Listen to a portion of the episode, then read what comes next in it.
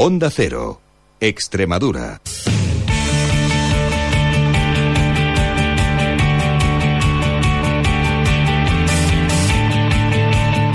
Hola a todos, muy buenas tardes, bienvenidos a Onda Cero Extremadura, bienvenidos a Onda Deportiva. Viernes 3 de marzo se va la semana, pero nosotros de momento nos quedamos hasta las 4. Por delante, 45 minutos para hablarles de deportes aquí en Onda Cero. Comenzaremos con la segunda vez, jornada 28.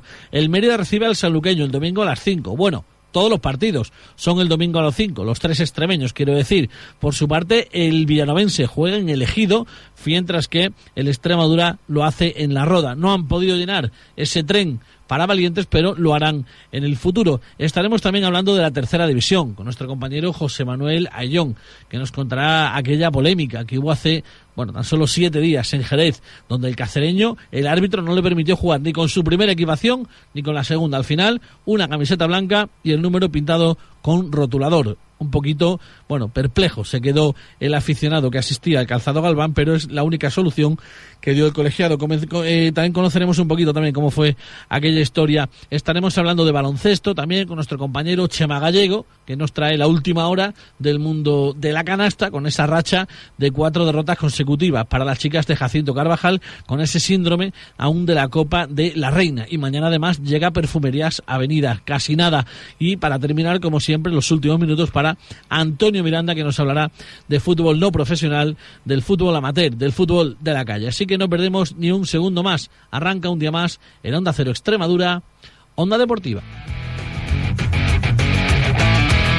Ya no hay prisa, Mar se quedó quieta, y ruleta y ataúdes de organdín. Comenzamos, como les decía, hablando del Mérida, que juega este domingo a las 5 de la tarde frente al Sanluqueño, este partido de la vigésima octava jornada de liga en Segunda División B. Para hablarnos del equipo romano, nadie mejor que la referencia en redes sociales para el equipo blanco y negro, solo Mérida D. Javi, buenas tardes. Buenas tardes, Juan. Bueno, pues eh, Mérida Sanluqueño, domingo a las 5, un Mérida que buscará su quinta victoria consecutiva. Pues un partido para confirmarnos definitivamente en puestos de, en puestos de playoff, para seguir en la lucha, para convencernos de que, de que definitivamente vamos a luchar hasta el final por el objetivo marcado. Un partido ante un rival que viene como último, pero que de último no tiene prácticamente nada. Un rival que, como dices, es el último, pero que lleva ocho jornadas sin perder. Sí, es un equipo que eh, fichó bastante en invierno, pero sin tirar la casa por la ventana. No fichó futbolistas demasiado conocidos en la categoría, pero ha reaccionado y la verdad es que ahora mismo es un rival muy poderoso, especialmente en casa, todo hay que decirlo, pero como bien dices, ocho partidos sin perder. ¿De dónde le viene la mejoría? Si es un equipo que no se ha reforzado mucho, es un equipo que lleva ocho jornadas sin, sin conocer la derrota, eh, ¿debido a qué? Bueno, sobre todo en, San Lucas, en un campo muy pequeño, ha conseguido hacerse fuerte ahí. Y luego, bueno, no se ha reforzado mucho, pero sí que ha tenido tres o cuatro futbolistas de calidad. Armero, por ejemplo, el, el es del Arroyo. Eh, Magui es un, es un extremo gaditano que, que, también estaba en la primera vuelta, pero que realmente a partir de la jornada 20 la está rompiendo. Y es un equipo que, que se ha hecho más bloque con, con el entrenador, con, con Falete, y a partir de ahí, pues creciendo, creciendo, y en una situación en la que ni ellos mismos soñaban ya. En la primera vuelta, un Mérida que jugaba en San Lucas y se le escapaba un 0-2 a favor, eh, bueno, pues habrá que tener en cuenta también pues esa capacidad de reacción de los andaluces. Sí, era un partido, era el debut de Eloy Jiménez, era un Mérida que todavía le sucedían cosas que todas le caían del, del, del, lado del lado malo. Yo creo que el Mérida poco tiene que ver también con el que era en aquel momento. Es un equipo ahora mismo ya hecho, un equipo que sabe lo que quiere, un equipo que además ha conseguido para mí lo más difícil en el fútbol, que es acostumbrarse a ganar. En cuanto a la actualidad deportiva del equipo romano, pasa por la sanción de Aguce y Cascón por, por tarjetas que no van a poder estar y por lesión Dani Fernández. Sí, alguno más, por ejemplo Carlos Rodríguez tampoco va a estar, eh, también es baja por lesión. Eh, la plantilla llega justita porque con, si Dani Fernández entra a la convocatoria tendríamos 18 convocados del primer equipo. Si no entra, que Eloy Jiménez lo ha puesto en duda en la rueda de prensa, serían solo 17. Veremos. Yo creo que el puesto de Carlos Rodríguez va a ser para Hugo Rodríguez, pero sustituyó en Jaén en el minuto 50 con bastante buen rendimiento. El resto del equipo, pues más allá del cambio de Víctor Mongil por Paco Aguza, no creo que difiera mucho del que ganó en Jaén. ¿Precauciones, por tanto, para, para el Mérida, para este partido frente al sanluqueño o es muy favorito el equipo de hoy? Bueno, es favorito, pero ya sabes que en segunda vez cualquier equipo te pinta la la cara. Confianza cero, porque cualquier equipo te puede hacer daño, más un equipo que viene con esta racha. Pero el Mérida, si quiere estar luchando al final de temporada por su objetivo, tiene que hacerse fuerte también en el romano, porque quedan 11 partidos para la final de temporada, 6 de ellos en el romano, sumando 6 victorias en el romano y rascando algo fuera pues probablemente el objetivo se conseguiría. Eh, ¿Podemos ver el domingo un Mérida un poquito más alegre? de lo que vimos, por ejemplo, en Jaén o en algún otro partido, o, para nada va, va, va a poner el mismo dibujo? Bueno, yo creo que el Mérida en casa sobre todo no está jugando de manera no alegre, tanto ante el Marbella como ante San Fernando, sobre todo la segunda parte, jugó con, con, pelota. Vamos a ver, eh, yo no creo que Jiménez vaya a variar su idea de fútbol, de todas formas creo que ante el sanluqueño probablemente tenga que hacerse con el control de la pelota y a partir de ahí proponer veremos hasta dónde somos capaces de llegar con este con ese sistema, con esa forma de juego, porque tenemos futbolistas ideales para ello. debe volver, imaginamos, Mandaluniz a la portería después de, de, la baja por acumulación de amonestaciones y Humería, que va a estar también pendiente de los partidos que se juegan. Hay duelos directos, por ejemplo, el Marbella va a Melilla y una derrota de los marbellíes y una victoria del Mérida le pondría muy cerca de la tercera plaza yo creo que ya una vez que hemos conseguido entrar en playoffs, tenemos que mirarnos primero nosotros mismos, porque ya dependemos de nosotros para conseguir ese objetivo. El equipo que está por delante, el tercer clasificado, sí que es el Marbella. Es cierto que, fíjate a, qué distancia llegó a ir el Marbella del Mérida, creo que fueron 17 puntos, y ahora está bajo 4 y pone la ha ganado. Por tanto, si el Marbella no ganara en Melilla y tú ganas a San Luqueño, pues te pones a tiro de un partido del Marbella. Pero el caso es ganar nosotros, que, así es como vamos a conseguir el objetivo. Eh, además, eh, jugadores apercibidos, dudas para el próximo derby de la próxima, del próximo fin de semana frente a la Extremadura. Sí, muchos futbolistas aparecidos en el Mérida, Víctor Mongil, eh, Borja García, Hugo Rodríguez, David Álvarez y, Yacín. Pues eh, son cinco futbolistas, son muchos. Vamos a ver cómo lo plantea Jiménez, porque ahora hay derby en Alejo la semana siguiente y la siguiente otro derby ante Villanovense que, que es, es sexto clasificado y, peligra, puede hacer peligrar la posición del Mérida, por tanto es quinto clasificado, perdón. Por tanto hay que andar con mucho con mucho tino, hay que ver cómo cose todo eso, Jiménez. Muy bien, pues eh, es la última hora de ese Mérida Sanluqueño, domingo 5 de la tarde. Lo contamos el lunes. Buen fin de semana. Buenas tardes, Javi. Igualmente, Juan.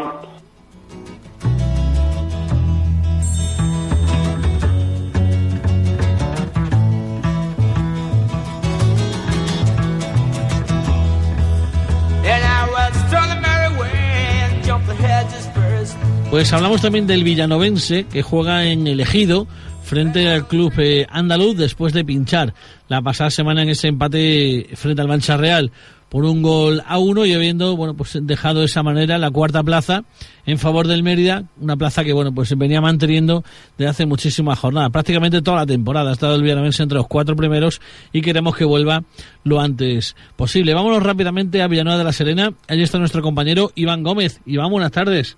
Hola, buenas tardes. Villanovense que, como digo, dejaba la cuarta plaza, Ejido Villanovense el domingo a las 5, con el objetivo, sin duda, de volver a la senda de la victoria.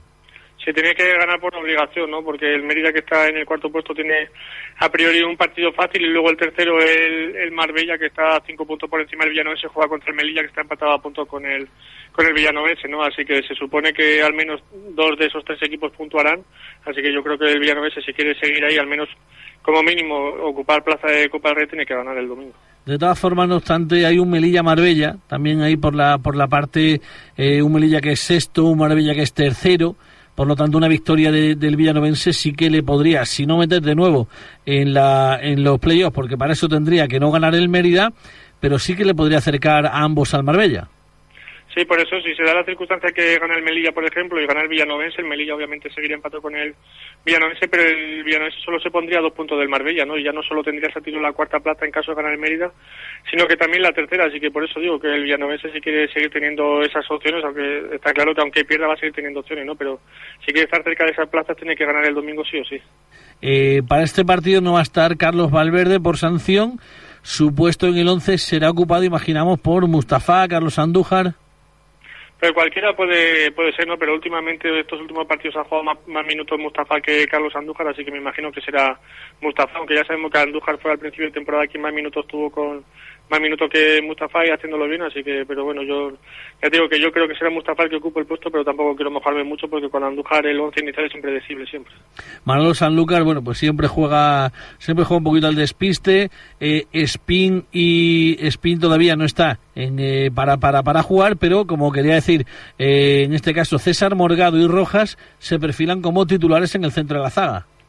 Pues no estoy yo tan seguro, porque los, los, dos últimos partidos han sido Javi Sánchez y César Morgado, incluso Rojas se ha quedado fuera de la convocatoria estos dos últimos partidos, así que, pero bueno, ya te digo que puede todo puede pasar con Manolo Sanlúcar, ¿no? Gente que, que no ha sido convocada, de repente ser titular, como gente que ha sido titular quedarse fuera de la convocatoria. Por ejemplo, tenemos ahí el ejemplo de Álvaro González, que ha sido titular indiscutible, se perdió un partido por sanción y ya no ha vuelto a ser titular. Bueno, pues eh, no obstante, eh, toda la suerte del mundo para el villanovense, Ejido Villanovense, el objetivo no puede ser otro que el de traerse los tres puntos. El Villanovense es mucho mejor equipo que el Club Deportivo Ejido, tiene que demostrarlo en el verde y para ello ojalá sumemos tres puntos, que el equipo, bueno, pues eh, bueno, alcance ya la, la, la, salvación, que es el primer objetivo que quiere el Villanovense, aunque lo tiene virtualmente y casi matemáticamente ya conseguido, pero sobre todo, bueno, pues para darle esa tranquilidad de volver a ganar tras una serie de partidos que, bueno, pues han dejado un poquito eh, de sabor agridulce a la grada verde y blanca. Suerte para el fin de semana, Iván, buenas tardes. Vale, gracias igualmente.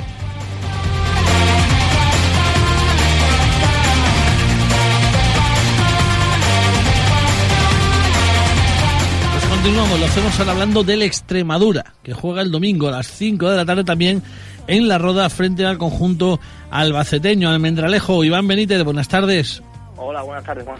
Bueno, pues una Extremadura que ahora mismo está en la pompa de la noticia por, por muchos aspectos, entre otros por esa remodelación del césped del Estadio Francisco de la Era, pero vamos a centrarnos en lo eh, verdaderamente deportivo, con un equipo que bueno está ahora mismo fuera del descenso, pero que juega una auténtica final en la Roda el domingo.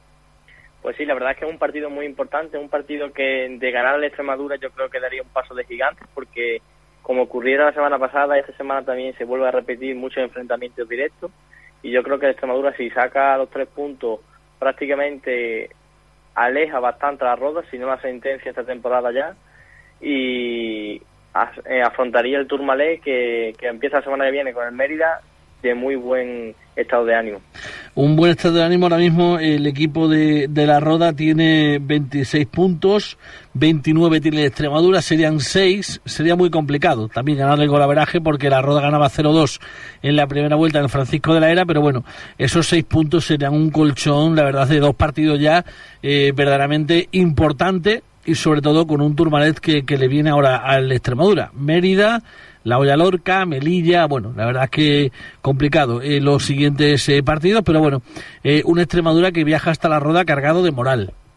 Pues sí, la verdad es que viaja cargado de moral porque yo creo que la forma que se ganó y, se, y el, el, pasado sábado y saliendo del descenso, yo creo que se cumplieron los objetivos antes de, de lo previsto por todo y también va a ir bastante acompañado porque ya se han confirmado la asistencia de dos autobuses, que finalmente el tren no se ha podido fletar, se fletará en próxima salida.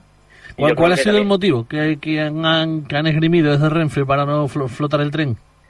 Problemas logísticos, ya que en las vías de, Extremadura no tiene ninguna ningún servicio de, de repostería eh, Renfe y solo te, vamos, te, te dio dos posibles soluciones. Una de ellas era llegar hasta 100 kilómetros antes y los últimos 100 kilómetros hacerlo en autobús, automáticamente el Extremadura se negó a, hacer esa, esa operación y otra posible operación era salir desde Mérida o, o porque era prácticamente imposible salir también de lejos y el Extremadura veía un poco complicado desplazar a tantísima gente hasta Mérida y después de Mérida pues tomar el viaje. Se va a intentar solucionar, ¿no? Imagino, para, para más adelante, para algún autobús para valientes, ¿no? Que haya en las próximas jornadas.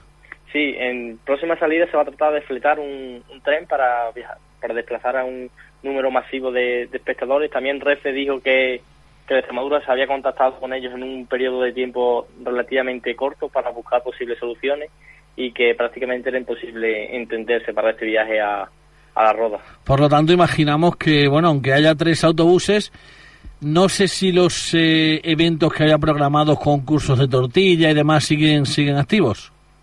En principio se va a posponer porque de buena tinta casi seguro va a salir otro tren que no todavía todavía no, sé, no sabemos qué salida va a ser, si va a ser Lorca o será Cartagena y en principio se va a posponer para eso ese día.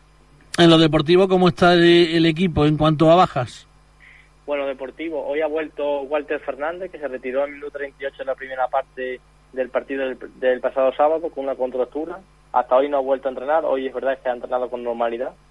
Y al principio Sabas ha dicho que lo va a probar mañana. Si, si ve el visto bueno, si da el visto bueno, estará en el 11 el, domingo José Rodríguez va a ser baja casi seguro porque todavía no ha entrenado esta semana, con problemas también en, en la espalda y una pequeña contractura. Y ha dicho Sabas que prefiere no arriesgar para, para no perder los más, más partidos. En cuanto, en cuanto al césped, que, está de máxima actualidad, hemos podido ver, hemos eh, visto a través de bueno redes sociales y bueno pues la página web de la Extremadura que, que bueno pues se, se, va se ha quitado ya lo que es la antigua la antigua capa, el antiguo terreno de juego y bueno pues ya hay medio estadio cubierto de, del nuevo TP, de, del nuevo césped, que bueno las máquinas siguen día y noche. Pues sí, la verdad es que se está trabajando a marcha forzada. El propio, el propio director encargado de, de las obras ha dicho que se está trabajando más rápido de lo que a priori ellos podían imaginar, que mañana casi seguro se va a terminar del todo y la semana que viene tan solo sería supervisión, pero que la empresa contratada va a estar un mes en el Mendelejo para dirigir pautas para las próximas empresas que se encarguen del mantenimiento del estadio. ¿Puede, ¿Puede la lluvia afectar a acabar de, colocar los tepes o, bueno eh, o simplemente es colocarlo y, da igual que llueva, igual le puede venir hasta mejor, ¿no? Para, para ir enraizando todo y para ir compactando. Sí, ha dicho que a priori no va a afectar porque dice que podría afectar si fuese con el tiempo bastante justo, como pudo pasar, por ejemplo, en el del Villanovense, cuando visitó el Barça, que se trabajó a marchas forzadas y el césped estaba un pelín blando y en el propio partido se levantaba, pero como vas a tener prácticamente siete días de descanso, eh, durante la semana se irá preparando y se irá corrigiendo si, si, la, si la lluvia deteriora algo. Esa actualidad también el Extremadura B, con la salida de Luismi Patiño, la llegada de Javi Bayón, además envuelto un poquito de polémica por esa réplica del ex técnico ya Luismi Patiño y la contrarréplica del club. Pues sí, la verdad es que creo que no son formas por ninguna de las dos partes, aunque yo estoy de acuerdo con muchas cosas de ese Patiño, pero creo que se pueden se puede haber comentado en otra de otra forma, no de forma pública, porque yo creo que mancha las dos partes. Y por otro lado, Javi Bayón es el sustituto, el que se va a encargar de, de entrenar o de, tratar de conseguir la permanencia de los chavales de, del B y ayer mismo ya se puso manos a la obra.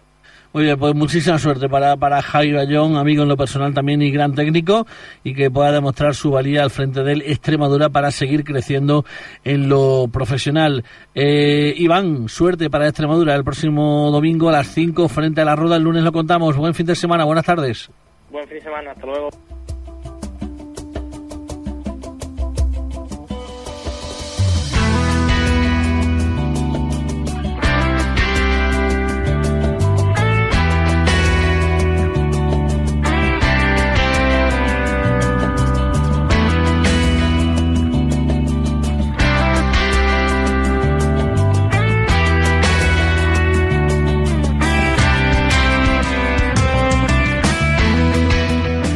Hablamos de la tercera división también y para mí vuelve a ser un placer volver a contar en los micrófonos de Onda Cero Extremadura con nuestro compañero José Manuel Ayón. José Manuel, buenas tardes. Buenas tardes, Juan. Bueno, con esa victoria en un partido tan raro como el que se jugó en Jerez la pasada semana del Cacereño, que hace que aumente la diferencia entre el equipo de, de Adolfo Muñoz y, bueno, ya el ex de Agustín Izquierdo, el Club Deportivo Badajoz, después del empate de los pacenses frente al Plasencia. Sí, desde luego que se ha coincidido que el cacereño tenía partidos muy importantes entre rivales de mucha entidad y que encima el cacereño ha sido capaz de, solventar con solvencia tanto el partido contra Badajoz como el Jerez, que eran dos partidos encima como visitante, que se vislumbraba que podía ser un momento en el que el cacereño podía incluso perder ambos partidos, que el Core se te acercase. En cambio ha pasado todo lo contrario, que eh, el cacereño se encuentra en su mejor momento y el antagonista, en este caso es el Badajoz, porque es el equipo contra el que se está luchando toda la liga por quedar líderes, es el equipo que está en el peor momento de la temporada, incluso con la destitución de su entrenador. Entonces ahora mismo en el cacereño eh, se está en el momento más cómodo de la temporada, porque aunque en otro momento también se sacaban siete puntos, pero ahora ya restan menos jornadas para terminar la temporada, pero sí que es verdad que en Cáceres se dice mucho, y con razón, que ya el cacereño fue capaz de llevar siete puntos de diferencia y de que se difuminase esa ventaja en pocas jornadas, o mirando incluso en primera división, como ya se daba por hecho que el Real Madrid fuese a ganar la liga, y vemos ahora como la liga está abierta. Entonces, es cierto que todos estos paralelismos, que incluso el cacereño, como decíamos, ha vivido este año, dan a entender que todavía queda mucha liga y que el Cacereño no se puede dormir. En cuanto, en cuanto a este partido, eh, Cacereño-Calamonte de este fin de semana, si el Cacereño saca adelante el partido, estaremos ya en la jornada 28. Son 38, quedarían 10 por jugar, 8 puntos de ventaja. ¿Podríamos decir que es virtualmente campeón? Bueno, realmente mm, es difícil pensar que tras conseguir una ventaja tan buena en las primeras 28 jornadas, se pudiese difuminar en las 10 últimas. Pero yo realmente sí que creo que sería muy, muy prematuro darlo como, como virtual ganador, porque serían todavía dos meses y medio de competición, puede que se trunque algún partido eh, inesperado que sea un empate y ya empiezas a darle alas al, al Badajoz, puede ser incluso que se den dos, tres lesiones de jugadores importantes en una plantilla como la del Castreño que es cierto que es buena, pero que es corta. Por tanto, se pueden dar todavía muchísimas cosas con tanta competición como queda, como para que el cacereño pueda ya llegar a confiarse, que es precisamente lo que el cacereño trata de evitar. Ahora mismo, pues todas las voces, y es normal, pues vamos en la línea de que el cacereño eh, es prácticamente, si no lo había en exceso, el equipo que va a quedar líder del, grupo extremeño en tercera división, pero tienen que ser conscientes de eso, de que todavía queda muchísimo, casi tres meses de competición, y de que no se pueden dormir en los laureles, porque realmente Badajoz y Coria son dos equipos que, van a estar ahí luchando hasta el final y, que es mejor que esta ventaja que se ha conseguido, porque se puede ir con tranquilidad a las jornadas finales y que no se tengan que estar mm, al final peleando por, por quedar incluso, ¿por qué no? Si el Castellón entra en una barracha, luchando por dar segundo, porque no hay que olvidar que el Corea viene con una fuerza tremenda y que ya no es solo un rival el que se tiene, sino que ya son dos rivales los que tendrías por detrás. En cuanto al partido de la pasada semana, entre el Jerez y el Cacereño no dejaba, no permitía el árbitro jugar al equipo verde y blanco con su equipación, con la segunda, hubo que jugar con una blanca, con los números escritos eh, con bolígrafo, una situación esperpéntica, no sé cómo ha sentado en Cáceres. Sí, realmente vemos que el, que el cacereño cuando sale en la prensa nacional suele ser por temas un poco desagradables, porque esto en realidad eh, se podría considerar que no ha sido culpa directa del cacereño, en el sentido de que ha cumplido llevando su primera equipación y su segunda equipación, eh, pero al árbitro no le pareció que ninguna de ellas fuese, fuesen adecuadas y por eso se tuvo que, hacer este, este experimento, pero como decíamos, no fue culpa directa del cacereño y finalmente es lo que, lo que trasciende cuando ves los titulares de prensa nacional lo que te trasciende es que el cacereño jugó con una camiseta con un rotulador, pero sí que es cierto que bueno que el cacereño mm, no ha sentado bien pues por eso, porque precisamente es cuando sale en prensa es por esto, por, por el, el tuit que, que ocurrió en aquel momento del jefe de prensa del cacereño, y al final son temas un poco ajenos al día a día, pero que es por lo que el, club acaba siendo más conocido y desde luego que bueno que, que gusta más cuando se sale en prensa pues, por conseguir resultados como el que se daba en aquel momento contra el Málaga en Copa del Rey o, por circunstancias así, pero bueno, es como, es como ha venido dado, el Cacereño realmente lo solventó bien, porque desde luego que había dos, dos formas de actuar, una era jugar así y la otra era eh, haber, haber eh, jugado otro día, que es lo que incluso el árbitro llegó a plantear, aplazarlo. Una, una, una duda, porque eh, ¿qué, qué, qué, opciones se barajaban? ¿Qué, qué eh, posibles soluciones eh, contempló el árbitro antes de jugar con la camiseta blanca? Bueno, el árbitro al, ver que ni la primera equipación ni la segunda eran, eran adecuadas por, ver un parecido al del equipo local, pues lo primero que, lanzó fue el tema de que el partido desaplazase. Realmente mm, se podría haber dado, porque es lo que, lo que el propio árbitro en primera instancia eh, planteó, pero creo que, fue buena decisión que tomó el, el junto al Jerez de jugar, de, hacerlo con estas camisetas blancas con el retolador. Al fin y al cabo, el tema del número sabemos que es algo que, más, más que nada sirve de apoyo al, árbitro en el caso de, de amonestaciones, pero que no, va más allá de eso.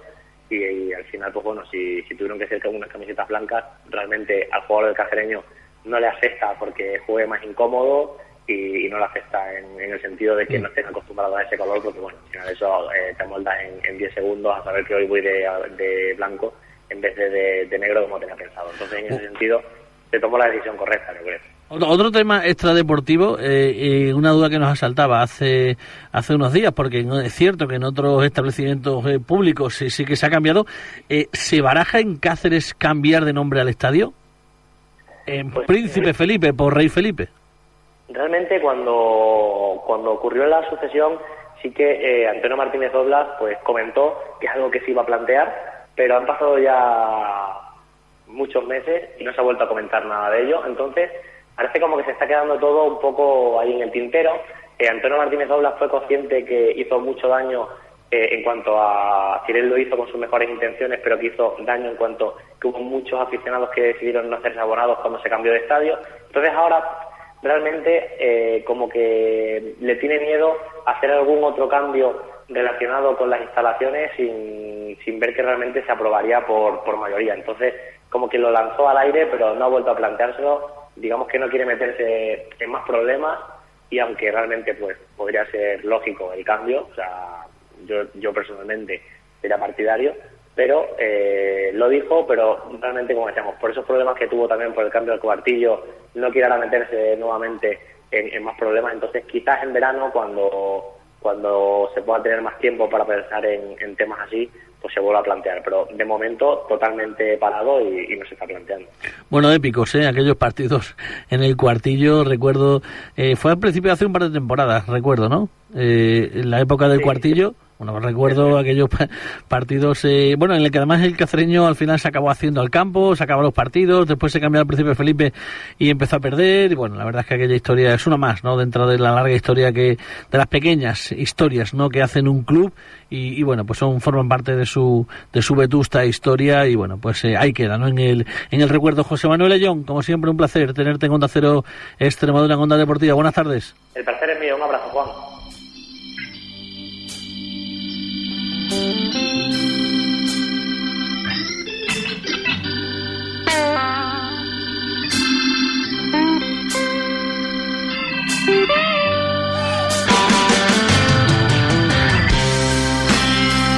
Hablamos también de baloncesto, como cada semana aquí en Onda Cero Deportiva, en Onda Deportiva.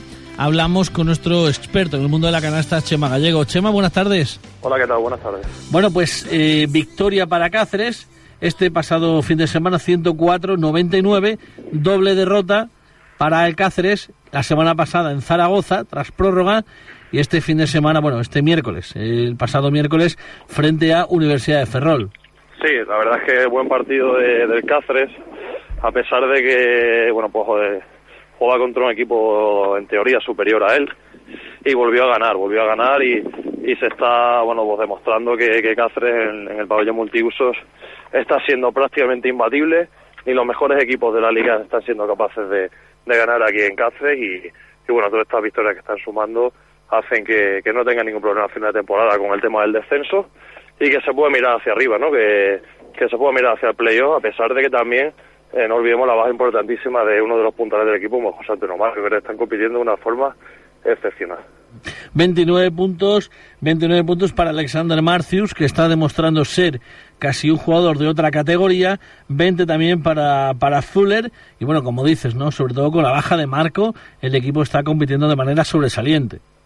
Sí, lo que comenta de Alexander Marcius, bueno, es verdad que empezó la temporada un poco irregular, no tuvo una buena pretemporada por el tema de lesiones, eh, no acaba de convencer las cinco o seis primeras jornadas, y, al igual que Riauca, ¿no? Yo creo que fueron dos incógnitas que estuvieron al principio de temporada, pero sí es verdad que Marcius, cuando han ido pasando las jornadas, ha demostrado que, es un jugador súper fiable, que era de los mejores jugadores del año pasado de Les Plata y ahora sí lo está demostrando el Les Oro, que está siendo, bueno, pues un 5 que te puede jugar de espaldas, un 5 que, que tiene un buen tiro a 5 metros, que ataca muy bien el rebote, muy duro en defensa pues mm, sin ninguna duda una de las revelaciones de la temporada y uno de los mejores cinco, de los mejores centers de, la Liga Lejoro.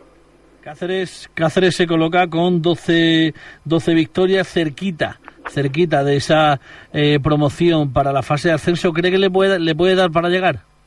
Sí, sí, siguen el ritmo y, eh, y el bagaje que están teniendo en las últimas jornadas, yo creo que van a tener sus oportunidades, ¿no? Pero bueno, yo creo que no es solo objetivo. Mm, creo que, que ellos ya están cumpliendo el objetivo que es salvar la temporada. La temporada está siendo más que notable a pesar de bueno de aquellas derrotas de principio de temporada tan abultadas que, que dejan un poco contrariados tanto a directiva como a afición, pero ahora sí es verdad que, que están sacando bastante victorias importantes, sobre todo en el multiuso, y siempre que se mira hacia arriba, pues es importante. Yo creo que la plantilla es corta para, bueno, para tener miras eh, en torno al ascenso a, o a pasar una ronda de playoff, pero hombre, pues todo premio y llegar a un playoff siempre sería pues una gran, una gran, grata noticia para, para el equipo de Ñeteboiga. ¿Qué decimos del rival de esta noche, de Leima Coruña? Bueno, Leima Coruña es un equipo eh, parecido a, a, Melilla en cuanto al juego interior se refiere. Creo que, que va a ser complicado. Eh, los partidos que son fuera de casa y sobre todo contra cuando hay viajes largos son bastante difíciles. Y creo que, que bueno, pues eh, Cáceres eh, va a tener sus oportunidades porque está haciendo está haciéndose valer por dentro, ¿no? Creo que eso es muy importante, una categoría tan exigente como Lejoro, como, como por Marcius, como te he comentado anteriormente, y creo que eso le va a dar un chance a la hora de competir fuera de casa, que a lo mejor es el talón de Aquiles del equipo de. Uh -huh.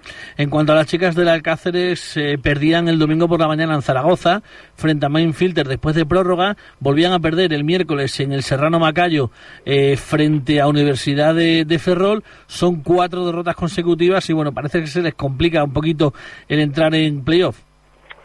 Eh, es una lástima, ¿no? Una lástima porque la primera vuelta de las chicas haciendo Barbajal fue excepcional, fue excelente, por encima de todas las expectativas de, de todo el mundo. Pero es verdad que, que la segunda vuelta después de la Copa ha habido un bajón. Eh, yo creo que es normal porque mm, se han gastado muchas energías en intentar llegar a la Copa, se han sumado muchas victorias en la primera vuelta, victorias que nadie pretendía o que, o que eran muy difíciles de conseguir. Y yo creo que esto al final se acaba pagando, ¿no? Al final el físico no es el mismo, no está a buena altura de temporada ahora y se está demostrando sobre todo en los finales de partidos que se están tomando malas decisiones y yo creo que no es un producto de, pues, del cansancio y de y de toda de todo el año que se lleva compitiendo. Eso también bueno pues gasta muchas energías. Es verdad que, que bueno pues estos dos partidos que me comentas pues probablemente eh, si, hubiesen, eh, se hubiesen conseguido las dos victorias no estaríamos hablando de esto pero se han, bueno pues se han derrotado. Sobre todo el último partido en casa fue bastante doloroso como como a falta de tres minutos yendo seis arriba nos remontan. Bueno pues mmm, yo creo que, que Alcáceres igual que, que el masculino está bueno pues mmm, superando las expectativas de, de lo que de lo que se proponía a principio de temporada y ahora pues simplemente a, a mantener la categoría con un par de victorias que, que sumen la tranquilidad que, que necesita aquí pues Jacinto Barbajal. Bueno, pues eh, yo creo que la temporada, como dices, es brillante. Muy bien, Chema, pues vamos a ver, ¿eh? suerte para Cáceres esta noche, para Cáceres, ante Perfumerías Avenida, mañana a las 6 en el Macayo, dura empresa para las chicas de, de Carvajal. Y bueno, pues si te parece, la próxima semana contamos todo lo que haya ocurrido en el mundo de la canasta en los próximos siete días. Buena semana, buenas tardes, Chema. Venga, de acuerdo, un abrazo, buenas tardes. Como les decíamos en estos últimos minutos del programa, cada viernes le dedicamos el espacio semanal al fútbol amateur, a las categorías eh, no profesionales. Para ello, como siempre, presento y saludo ya a mi compañero y amigo Antonio Miranda. Antonio, buenas tardes. Hola, buenas tardes, Juan, y bueno, de Onda Deportiva. Bueno, lo más interesante que ha ocurrido este pasado fin de semana y lo que nos viene estos próximos pues, días. Pues la pasado fin de semana el empate del Plasencia en Badajoz ha hecho que el, que el Club Deportivo Badajoz haya destituido a Agustín Izquierdo como entrenador del conjunto pacense. Están buscando, se están pensando para acertar en quién puede traer. De momento se ha hecho cargo el entrenador del filial Nacho en los entrenamientos y creo que tengo entendido que de momento se centrará el domingo en Zafra, que por cierto será partido televisado por por Proliga está eh, esto que se ha creado con los equipos de segunda y tercera para reclamar lo que lo que la Federación Española de Fútbol debería de ingresar a los equipos modestos y será por, por internet. Y también decir que aunque no aunque el, la, el equipo estaba bien en cuanto a clasificación no peligraba pues ha habido cambio de técnico en el Extremura B. Han echado a Luis Patiño por una serie de cosas Y tenemos a Javi Bayón como nuevo entrenador del conjunto eh, de Almendralejo, que ya con la denominación anterior, como era el Atlético San José, ya había militado este conjunto. Decir que el cacereño aumenta la ventaja tras ganar un partido súper complicado en Jerez, con el tema de las camisetas, pues hay discrepancia, algunos dicen que hasta estuvo a punto el árbitro de suspender el partido, yo creo que, que si se hubiera jugado como estaba previsto no hubiera pasado como con sus camisetas habituales o incluso con la segunda equipación no hubiera habido problema, pero bueno, al final cogieron esas camisetas de entrenamiento con, con los números a boli que para mí, pues para el gusto del espectador el, o el que nos vemos en el mundo del fútbol, pues un poco queda así de esa manera, ¿no? Mm, él sabe trabajar, eh, de, de difíciles situaciones ha salido, pero no lo sé. Ahí tú sabes, Badajoz, Mérida, Almendalejo, eh, Cáceres, pues son aficiones muy exigentes, ¿no? Y te piden que, que y más el Badajoz que está intentando el, el ser campeón a toda costa y ascender. Lo que pasa es claro, el cafreño que iba de tap- mm, supuesto tapado, de que iba despacito las cosas, pues está ahí primero y a ver quién lo baja de ahí, ¿no? Pero Eh. yo te digo, mi opinión, si eh, al final de mayo, si en mayo o junio se consigue el objetivo, nadie se acordará de Agustín, pero volvemos a repetir. Si consigue el Badajoz el ascenso, en parte es por Agustín por la mitad de temporada que llevamos. Mm. En cuanto a la salida de Luis Mi Patiño y sobre todo de la forma que se ha producido, con un comunicado por su parte, un contracomunicado por parte de la Extremadura. Por una parte puedo entender a Luis Patiño, de que él está haciendo su trabajo, él está trabajando con el filial, él pone los jugadores que le están rindiendo los entrenamientos y por otra parte puedo entender al club, ¿no? Porque se ha hecho una inversión de fichar jugadores que pueden valer para el primer equipo y por lo que sea no se están no se lo están poniendo, ¿no? Y ahí por eso digo que entiendo una parte porque como técnico entrenador quieres trabajar no a tu gusto, sino que te demuestren lo que vale y por otra parte puedo entender al club porque en caso de que algún día el, Extremadura tenga que tirar de los jugadores del filial pues tienen que estar los mejores, ¿no? Y, ahí choca un poco la filosofía de uno y otro. Eh, en cuanto a la entrada de Javi Bayón en el Extremadura, ¿le puede aportar eh, cosas nuevas?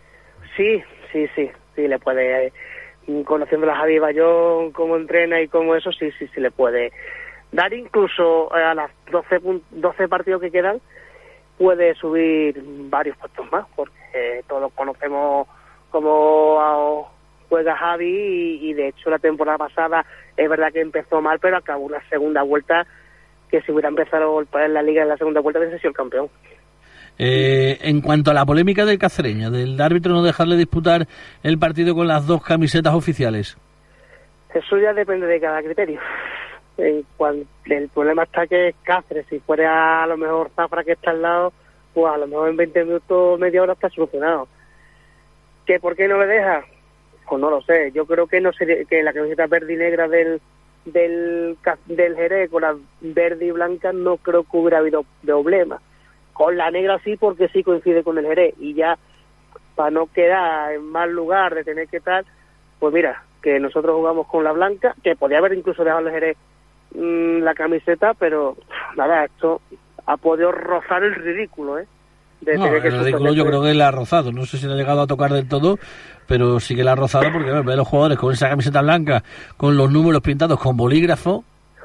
La verdad es que sí, la verdad lamentable. que sí, la- O sea lamentable. que- Sí, Y, y recordemos a los oyentes que la semana que viene el cafreño viaja a Fuente de Canto, o sea que tendrá que coger la segunda equipación. Bueno, pero la segunda equipación del cacereño de colores. Eh, negra. Negra, negra.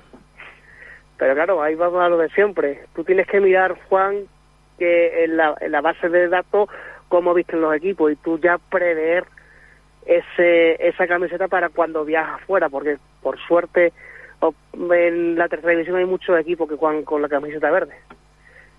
El resto de partidos en, en tercera división, bueno, como tú decías, ¿no? Refrenda ese crecimiento del Coria que ganaba el Don Benito y se pone a solo tres puntos del Badajoz.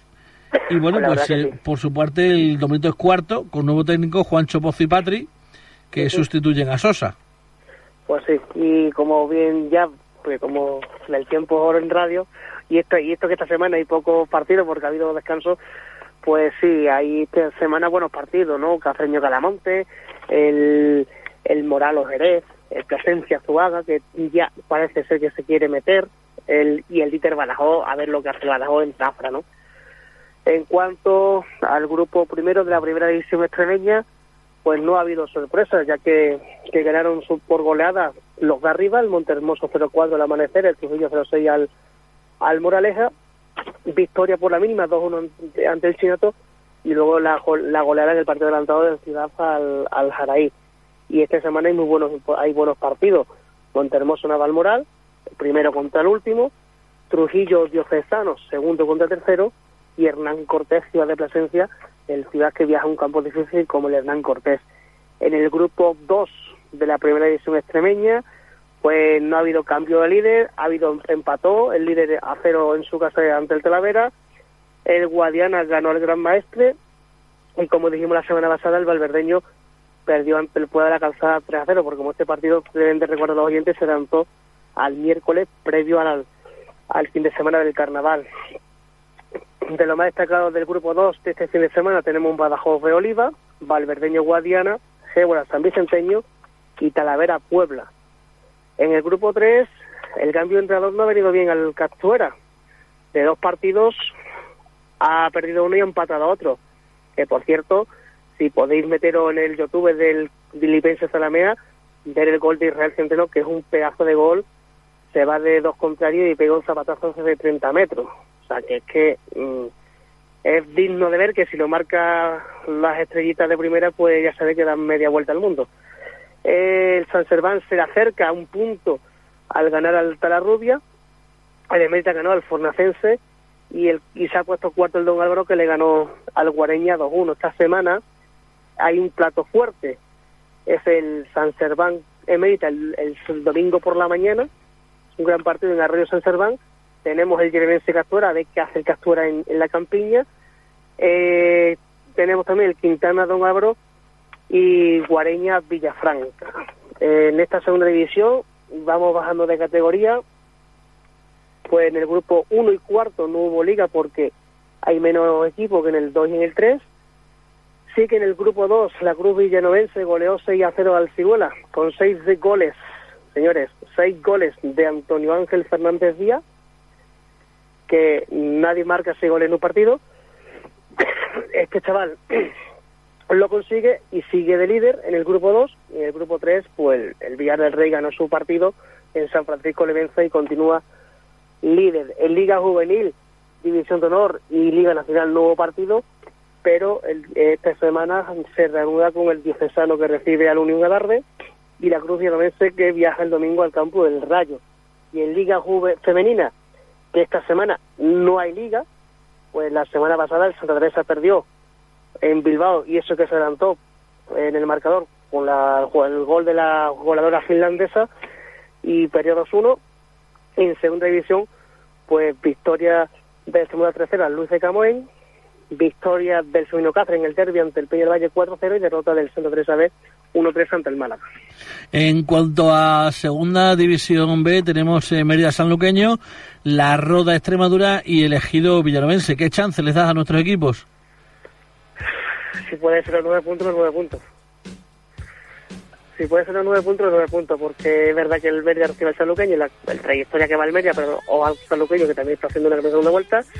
Partido vital de, de vital importancia estuvo en Albacete, en La Roda, y el Villanovense tiene que ganar en, en campo del Poliegido, perdón, del Ejido 2012. Por otro lado, por decreto que nos toca este fin de semana. Pues mira, por decreto ahora mismo en un par de minutos o tres te estoy pitando, eh, voy a empezar un Benjamín, que pues estoy rápido y corriendo con, con, la, con el tema de hacerlo. Eh, a las 5 de la tarde tengo un Alevín, también al Mendalejo, o sea que dos, dos seguidos, mañana otros dos seguidos de categoría inferior, o sea, dos seguidos, no dos seguidos, uno por la mañana, otro por la tarde, en categoría inferior y el domingo corriendo la banda en Higuera. Muy bien, toda la suerte del mundo, Antonio. Buenas tardes. Venga, un abrazo.